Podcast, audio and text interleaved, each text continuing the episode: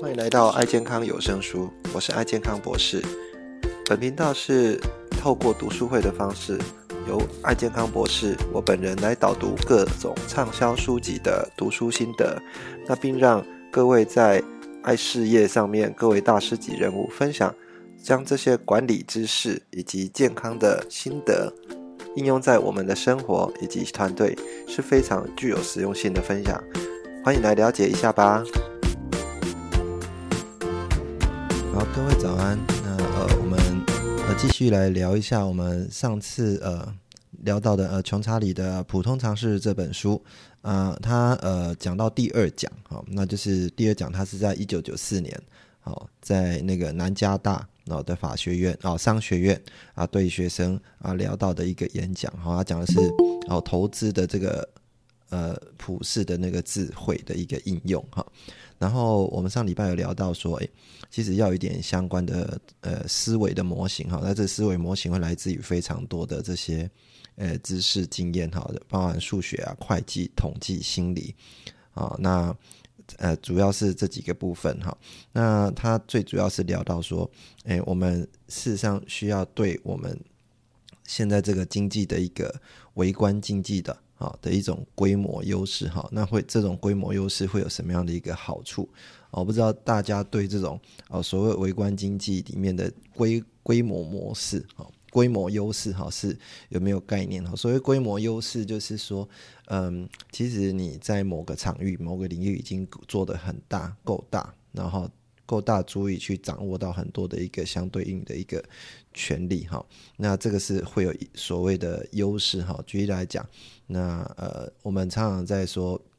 安利哈，呃，常常常讲安利是呃一个一个具有规模优势的一个一个直销公司嘛哈。那它可能哦，如果相关的一个问题哈，或相关他们都会有呃相当性的影响。那事实上，我们爱事业其实也是一样啊，慢慢的在往前进哈，啊，往前进，它所面对的挑战跟困难也是呃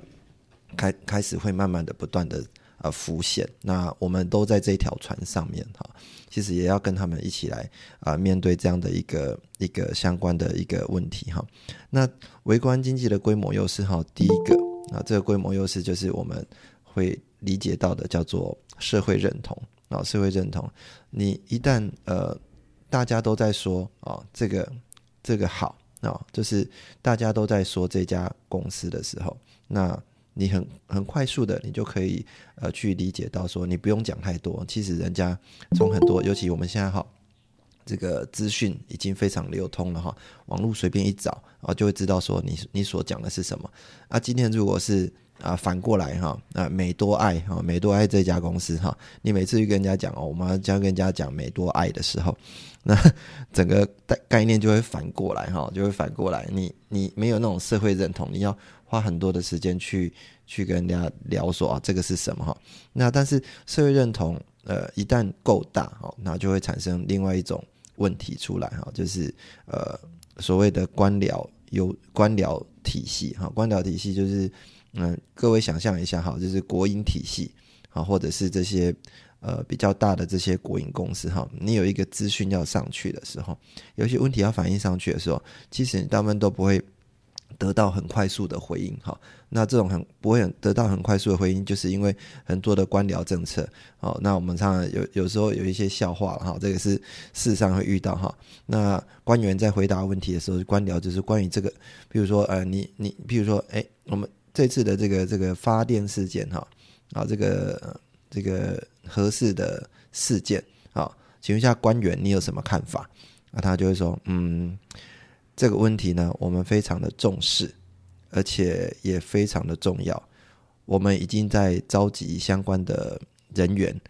啊，来正视这个问题啊。那我希望啊，以后会有一个非常好的一个结果啊。这个就是官僚哈，这种回答就是官僚，从头到尾都没有讲到重点哈。那你给他的问题，他其实也没有正面回答你哦，就是。所以，呃，如果你今天一个公司够大，那你发现它有这种很大的一个官僚体系的时候，其实它资讯是不够流通的。那我们今天在跟各位讲这些公司哈，它都是在跟各位讲说，以后你在面对一家公司或者要投资某一些公司的时候，你就要去看看说这些公司有没有你所想象，在你生活上有没有遇到跟他一样的问题。如果是有这样的一个问题的时候，那各位就要嗯。小心一点哈，其实这样子的公司，它内部可能会有一些状况跟问题。然后呢，那接下来就会呃有官僚问题，它就会产生一种哦习惯性的一些抗拒哈。你给他的一些题目跟答案，那会习惯性的去回避掉这些问题哈。这个就是呃微观经济里面的呃规模优势里面会可能会产生的。那另外我们呃会看到这些大公司哈，其实会有掌握到哦一些。呃，比较大的这种技术的优势啊，那这种技术优势有时候是好，有时候也是不好。那这是这是什么意思呢？你要看说，呃，这这个他们在面对这些新技术的时候，有没有办法好好的去处理它啊？尤其我们现在在药界也是这样子哈，有些技术或者是我们现在科技界也是，有些技术它其实可以很快速的就解决掉一些问题，那啊花的成本不会太多，那。这样子的部分，如果发现了这样新技术，当然是一个好事了哈。但是如果反过来，如果呃这个公司哈，它面对这个新技术的时候，要不断的花钱，不断花心力，然后投资，也不知道这个投资的这个尽头在哪里哈，可能这个新技术会毁掉你哈。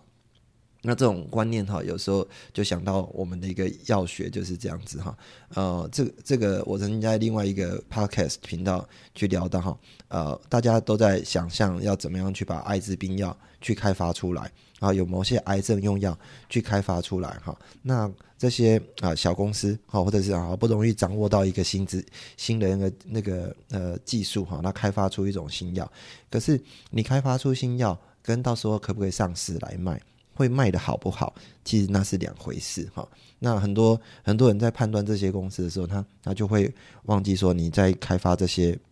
技术的时候，他他所需要的一个投资哈是持续性而非常长的。那这样的一个模式哈，是不是值得一直往下走哈？如果这个技术快速的可以去解决的话，当然是没有问题哈。所以，呃，其实我我有时候看到我们像我们 I I 公司也是这样子哈啊，它的技术其实就围绕在我们几个重点技术，大家都期望说，哎，有没有新的议题可以去跟人家讲哈，去新的技术去跟人家讲，我我反而觉得不太需要哈，你只要把这些基础的啊，比如说我们的六部曲啊，我们的这些呃蜂蜜这些基本的技术，你可以跟人家讲哈啊。把这些讲到啊，非常的好。其实这样的技术是很很少人可以赶上的哈啊，尤其这种呃无无法赶上的技术哈，其实是会设定一种门槛哈。那尤其在新技术哈，一开始新出来的时候，会有产生一种叫做冲浪模型哈。各位想象一下，如果今天呃浪头上来的时候嘞，呃，如果你懂得冲浪，也认识冲浪的技术的时候，你可能会在这个浪头上面呃可以跑很久。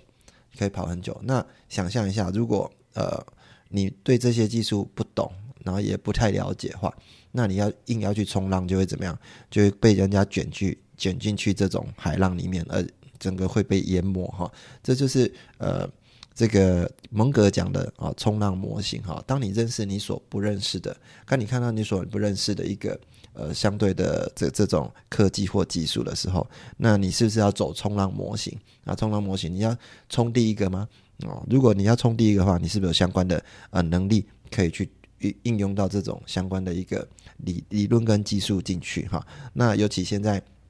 大家非常在很夯的哈，比如说呃有听到什么元宇宙。哦，对不对？哦，这样很常在讲元宇宙。那你真的知道元宇宙是什么吗？啊，元宇宙对一家公司的呃企业会带来什么样的影响？它所需要投资的内容是什么？那如果人家跟你讲说，哦，这个东西跟元宇宙有关，哈，那你是不是要去投资？或者是呃，数位货币也是这样，哦，虚拟货币也是一样。啊，人家跟你讲说，哦，虚拟货币要涨涨跌是非常快的，哈。那呃，你是不是可以赶快去投资这个东西？哦，赶快让你的致富，你的你的财富可以赶快翻倍哈！我都跟各位讲哈，这个是一种冲浪模型哈。那是不是在你能力圈之内？哦，你对于这种数位货币是不是够了解？很有可能哈，你今天所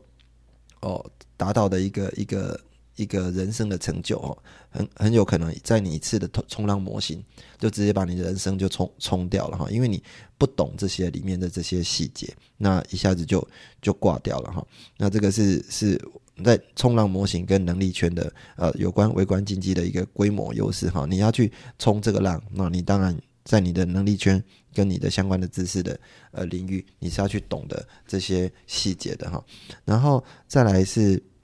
呃，微观经济也告诉我们说，其实呃，市场是不是永远都是有效的啊？呃，这个可能稍微聊的聊到一些投资的概念哈。呃，所谓市场有效，就是说你是可以，所谓有效就是说你是可以预测的啊，是可以预测说接下来它会用什么走势，接下来这个公司会变成什么样子啊？接下来它会遇到什么样的困难的内容？好，那这个。呃，就是蒙格常常在跟巴菲特常常在讲说，如果有人告诉你说市场啊是有效，那这个人一定是个疯子哈。市场一定本来就不是有效的哈，因为你市场是无法去预测的。那既然无法预测的话，你怎么会期待说他明天的结果会是怎么样？我有。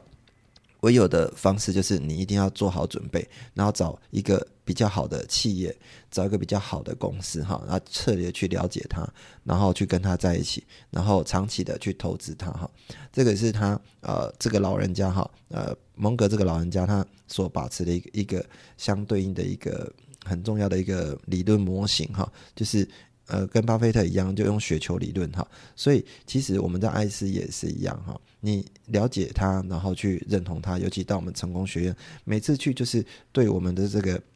企业哈更了解一点。那值不值得你多花你的人生的时间去多投资在它这上面？如果呃它值得投资的话，那你就呃长期的持有它啊，一直往下，让它产生一个复利效应哈。那避免减少说，因为呃你要。啊，常常猜得到说这个市场哦，你明天可以猜得到它是有效的，所以猜得到它明天的一个情形，就在怎么样进进出出啊啊卖卖来卖去哈，买来买去，都忘记有一个点叫产生的一一种费用叫做交易费用哈，呃，可能一些人对交易费用不是那么理解哈，那那他呃蒙格就曾经被人家问说啊，你有没有去过呃会不会去赌赌马或者是拉斯维加斯？他说呃。这些呃，常常在你想想想想看，为什么他们要呃建立这样的公司哈，建立这样的一个赌场？他其实永远都是赢家。为什么？因为他会对你抽取相关的一个费用，然后在里面啊，相关的一个呃费用，你必须要去花的。所以，即使你今天赢钱或者是输钱，你在费用都都要把这些钱来啊投给他们啊。所以，这个是呃。交易费用，很多人是没有去算这一点，他只希望说在里面一系哈达到他的目的哈，这个是市场不是有效，所以你不用一直呃，大家也不用呃一花时间哈，一直在那边看看股市哈，你只要去认识啊这家公司啊，然后好好的去投资它，啊这样子呃是一个最好的方式哦，这是蒙哥的一个建议。那当然啊，面对一些呃市场的时候，呃这些呃伟大的公司它本身就有一个机制啊，叫做。激励机制哈，这个是啊我们在呃目前的一个管理学上面哈，其实很重要的一个点哈，在惩罚跟机制，有时候呃我们当一个领导者的时候，嗯不要去去怪罪人家说为什么人家没有把这个事情做好，那也想想看有什么样的惩罚机制，让他们下次不要再犯哈，这个是一个呃在现在管理学上面很避免去做的一个事情哈，应该是反过来说，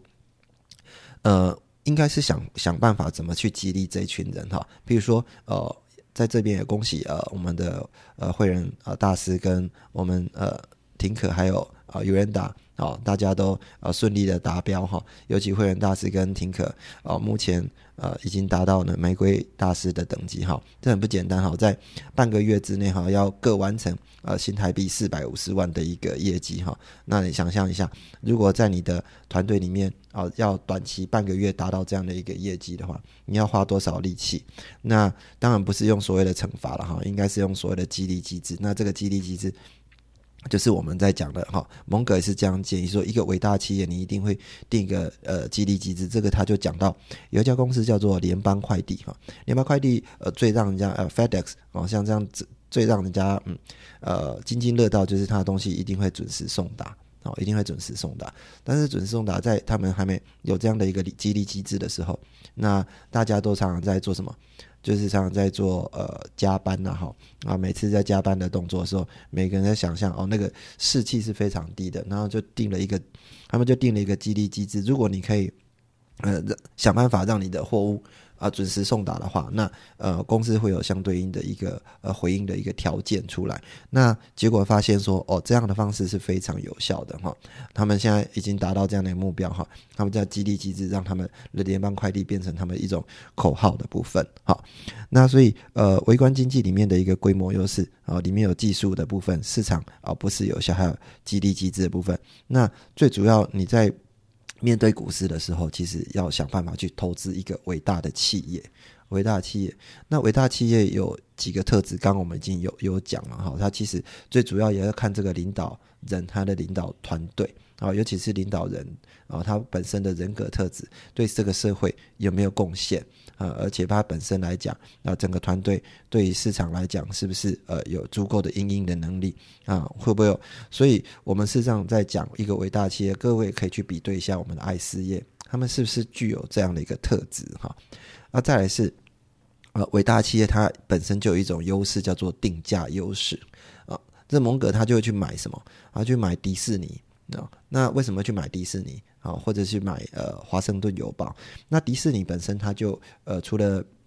呃本身呃去开迪士尼乐园，它还有什么？还有一些卖那个录影带哈，卖录影带。然后卖录影带的时候，连小朋友哈都会有这个迪士尼的部分啊，卖录影带。尤其各位啊，如果可以买那个麦当劳的话，也是一样哈，它本身就有定价优势哈。为什么呢？各各位最近呃如果有。知道这个通货膨胀在涨涨的时候，这些人哈在给你涨的时候，你完全无法抵抗。为什么？因为他们本来就有这种定价优势，它价格只要稍微拉高的时候，其实它它公司的一个维运哈，事实上就可以拉上来。好，所以这个是本身就定价优势。那各位想象一下，我们爱思也有没有定价优势？也有，可是它不一样哈。尤其各位各位最近呃，可能卫生纸。又开始在闹卫生纸之荒了哈，那个每一次这种通货膨胀卫生纸的故事，每一次都是呃层出不穷哈。但是我但是呢，我们即使有定价优势，可以说我要往价格往上涨，但是它就没有，它就没有它涨了。好，这个就是一个在我们定价优势上面来讲，这个爱思业也是有这样的。那再是吉，他有讲吉列公司啊哈，吉列公司它本身呃，各位男孩子的话用过吉列刀片哈，那刀片的一个呃。技术跟锋利度哈，其实是有相相对应的一个门槛哈，让这些呃公司无法很顺利的赶赶上了哈。那个这这个就是它呃为什么价格可以定到这个价格，因为它呃比较好的一个技术的部分。所以呢，呃蒙格在第二篇里面好的演讲，那有一些学生会问他说：“那你你今天呃讲的这些东西，你会给年轻人什么样的一个建议？”哈。他说：“我给年轻的建议哈，有三个啊。第一个就是不要去卖你自己不买的东西啊，他不要去卖你自己不会买的东西。第二个呢，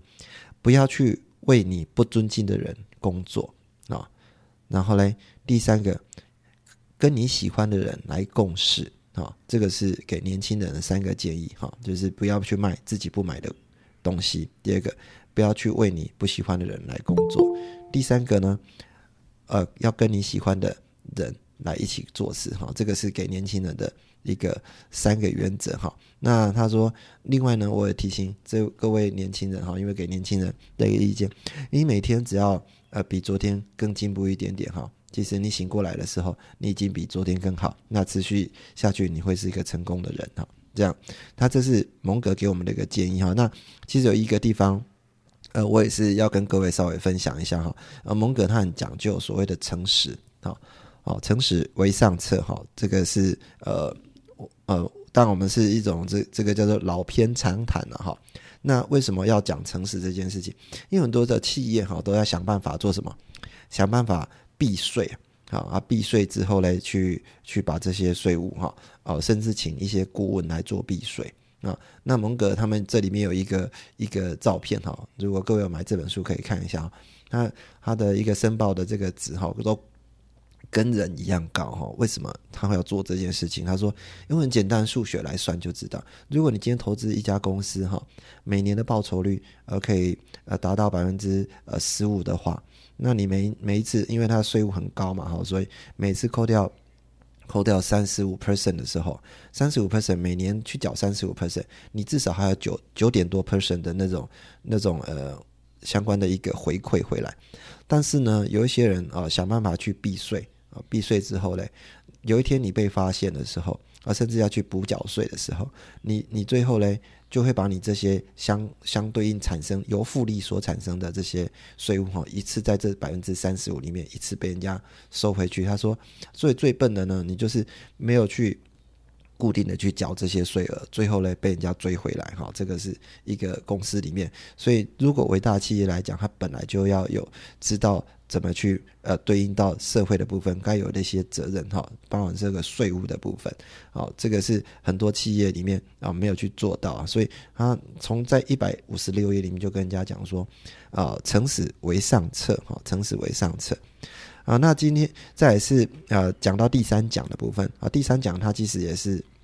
啊到另外一家啊，因为是一九九六年的时候，他他也是针对呃一个法学院哈，好像是法哈佛法学院的学生了哈，来讲呃有关在一九九四年，就是它里面讲的这些内容啊，稍微再把它重复重复一下，只是说他讲的内容每一次讲完哈，会有很多不同的呃激发点哈，就是啊他讲。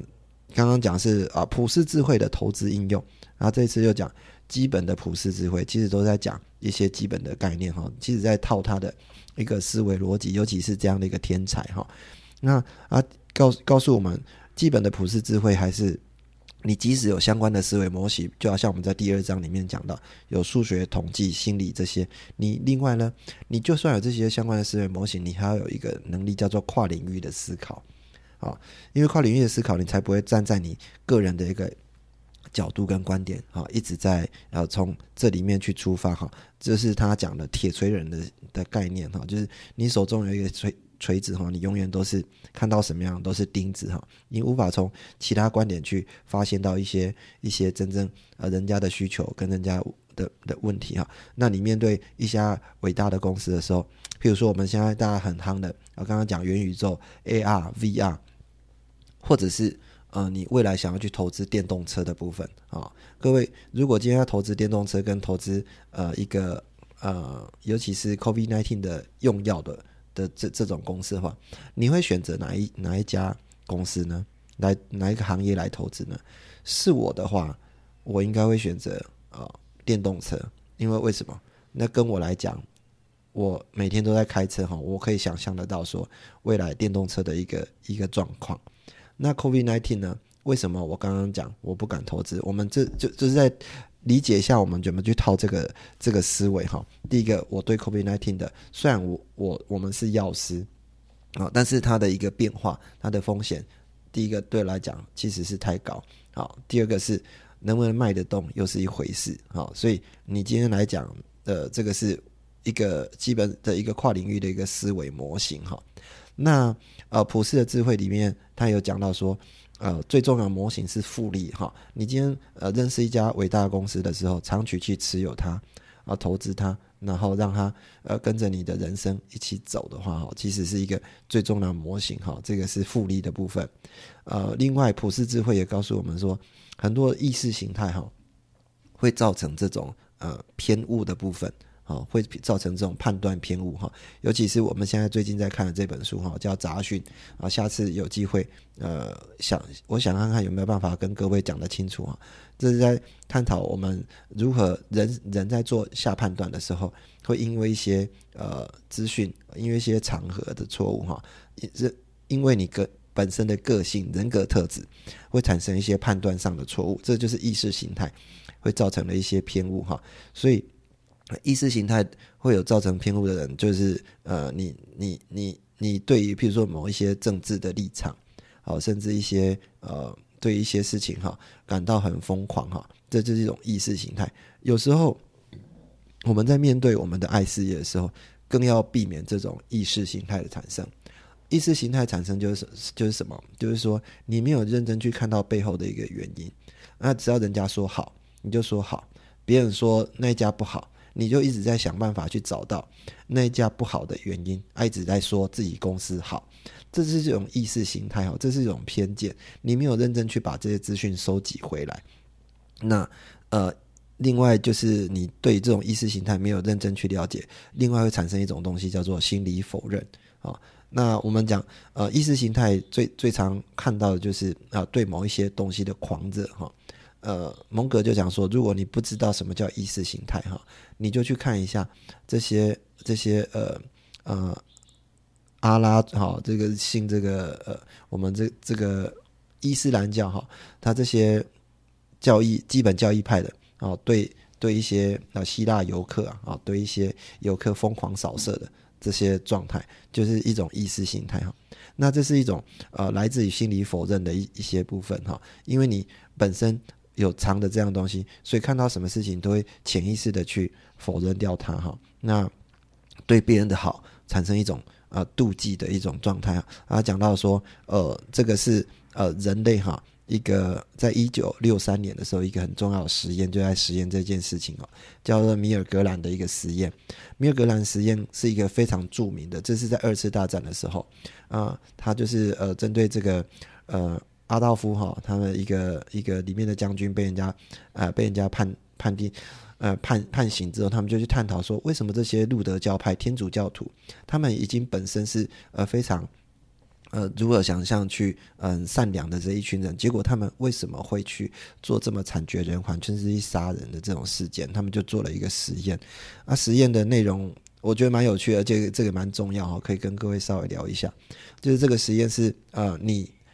呃他在公公开的场合，在英国哈找找了一群人哈，这一群人就是说，你只要呃来我们这边实验的话哈啊，跟我们回答几个跟学生对答案，那只要对完答案哈，你就可以获得呃。五到二十块美金，各位想象一下，民国五十年五到二十块美金是非常多的哈。那很多人就去参与啊，哈，那去参与的时候，这个然后就把答案给他，对面隔着一面墙啊，对面是是演员呐，他告诉你说这是你的学生哈，啊，你只要跟我对答案，但是呢，答案如果错的话哈，我呢，呃，我们这边哈，你就要去电击他，你就要去按那个按钮电击。啊，电吉他那个伏特有从六十伏特到三百伏特的哈，如果学生答错的话哈，连续四个都答错，你要按三百伏特的这种电极哈。当然对对方没有被真的被电，他只是放出那种放出那个惨叫声的那种录音带哈。那录音带放出来之之之后嘞，让你要不要再继续哈？所以他第一题错的时候，你当然按六十伏特啊，依序往下按。那照理讲哈，人。应该会有百分之一到百分之二，会有一些人非常残忍的哈，会去按到三百伏特哈去电击人家。结果这个米尔格格格兰哈他们真的做出来的实验，发现说不是这样子哦。你当有一个人哈在旁边催促你的时候，你今天按到他听到他的惨叫声的时候，他会告诉你说请继续啊，这个实验需要你，请继续。你没有继续的话，这个实验做不下去。他就旁边人在催促你，人就会去做这个动作哈。这个动作就是来自于一种啊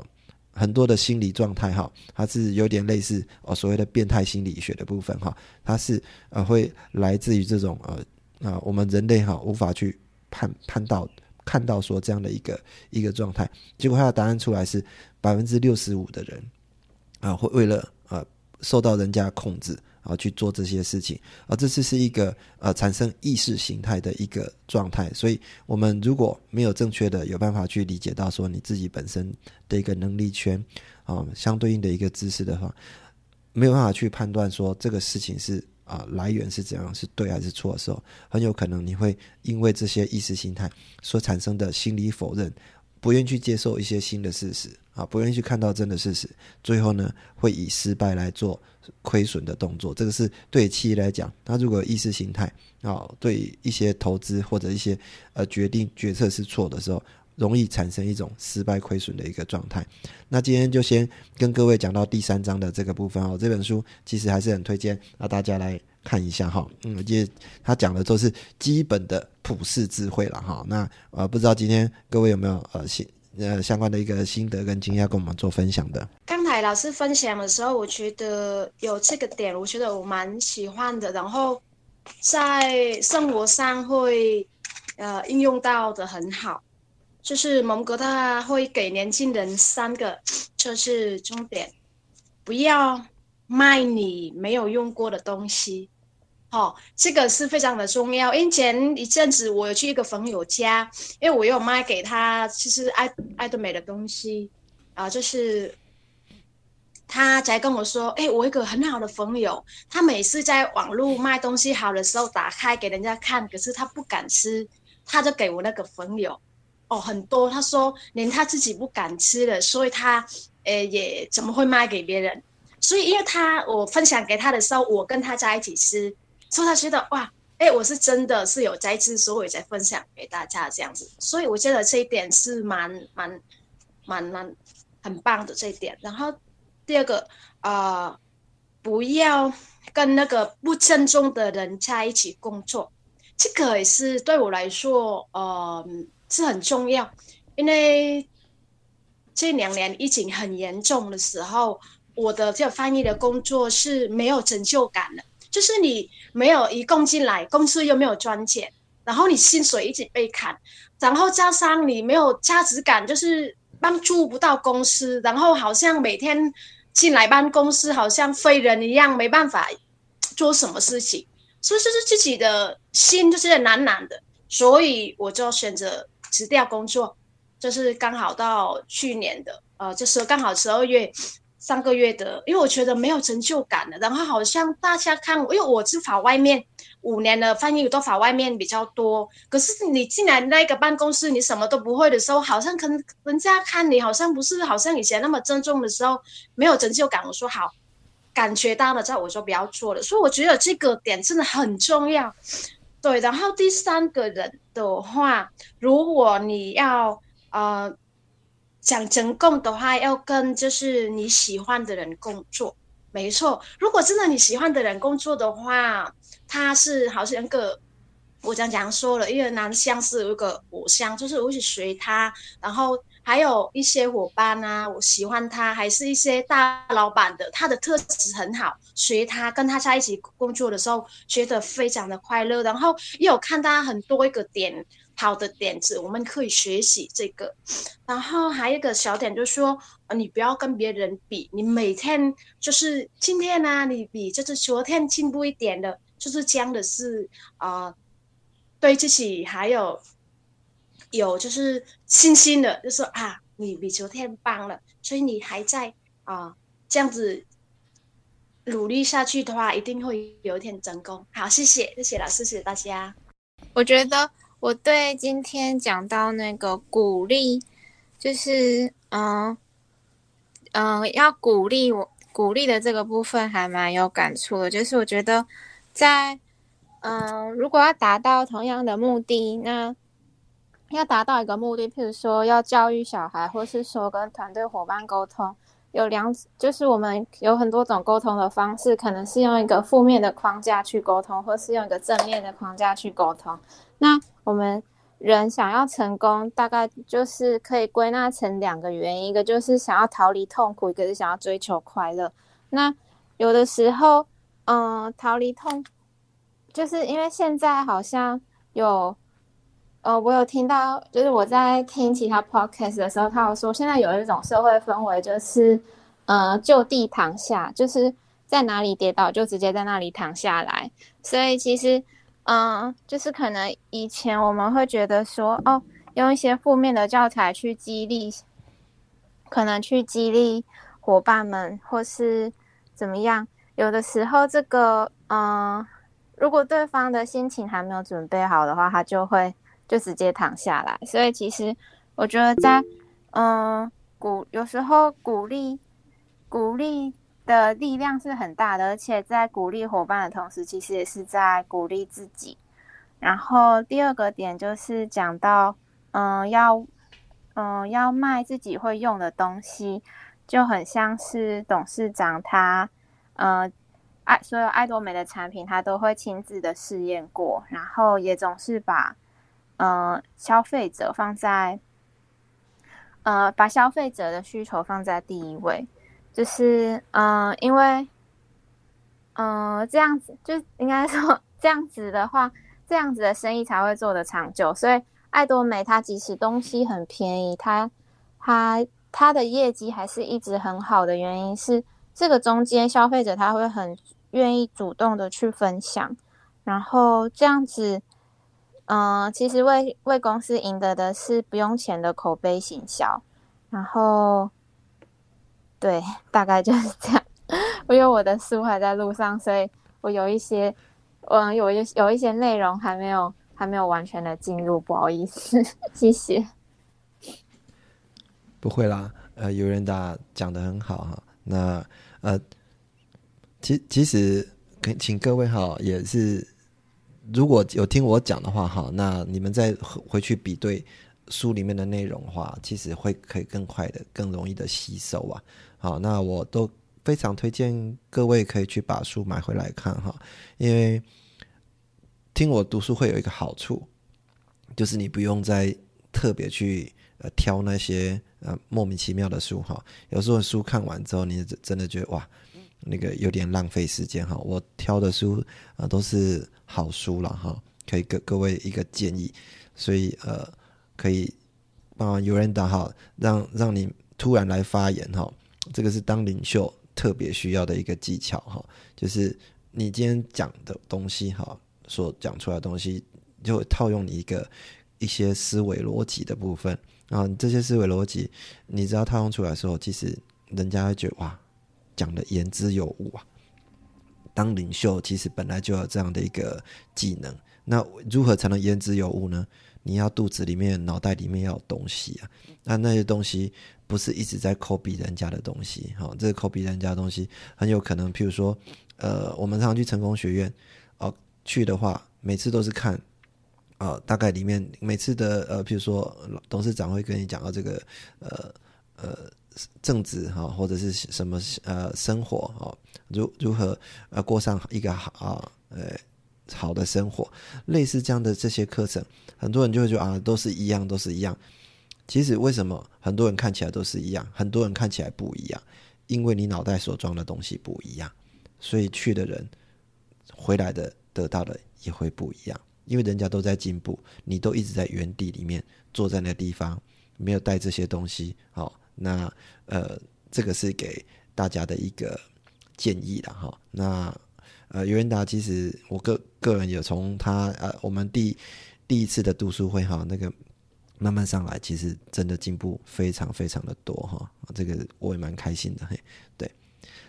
我我觉得刚刚就是在第二讲跟第三讲这边呢，我觉得其实嗯嗯，就呃之前我们有做过股票啊，其实就是。呃，在选股的时候，我我就有听曾经听过一句话，就是说，哎，你不要买，你不尊重，就是你觉得这个老板处事为人不好的一间公司的股票，哦，比如说像东差的老板啊，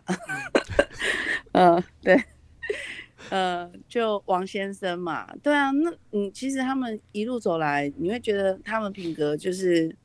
不好，那既然不好的话，为什么？嗯，就就就有风险性存在嘛，所以说我会觉得就是年轻人这在三个基本原则里面啊，第一个我们都说自己不会购买的东西，不要不要都说自己不会购买的东西。哦，不要尊敬呃不要跟呃你不尊敬的老板或者是不钦佩的人工作，我我觉得其实真的是蛮符合逻辑性的啦，对啊，那呃另外我在这边想要分享就是说，嗯。其实，在书里面一百五十五页那边有讲到啊，其实我们在人生不同的阶段啊，会遇到不同的难题。就像，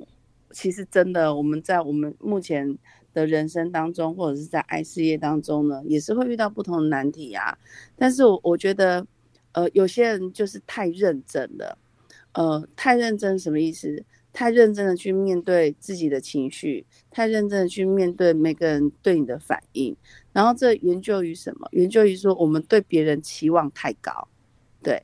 我们把自己的期望去投射在别人的身上，你会觉得说，哎，我自己觉得很好啊，那你们自己，你们，你，你们是我的朋友，你们也要觉得很好这件事情，怎么可能呢？嗯、呃爸爸妈妈生出来的小孩都不一样的个性了，更何况是别人家的小孩。所以说，我觉得对很多事情不要期望太高。第二个呢，我觉得就是要拥有幽默感。这种幽默感呢，就是不是只有别人的幽默感，自己对自己的人生或自己对自己人生上面的困难，也要拥有幽默感这件事情。我我觉得对很多事情才能够一笑置之，然后遇到问题的时候呢，才不会很容易被打倒。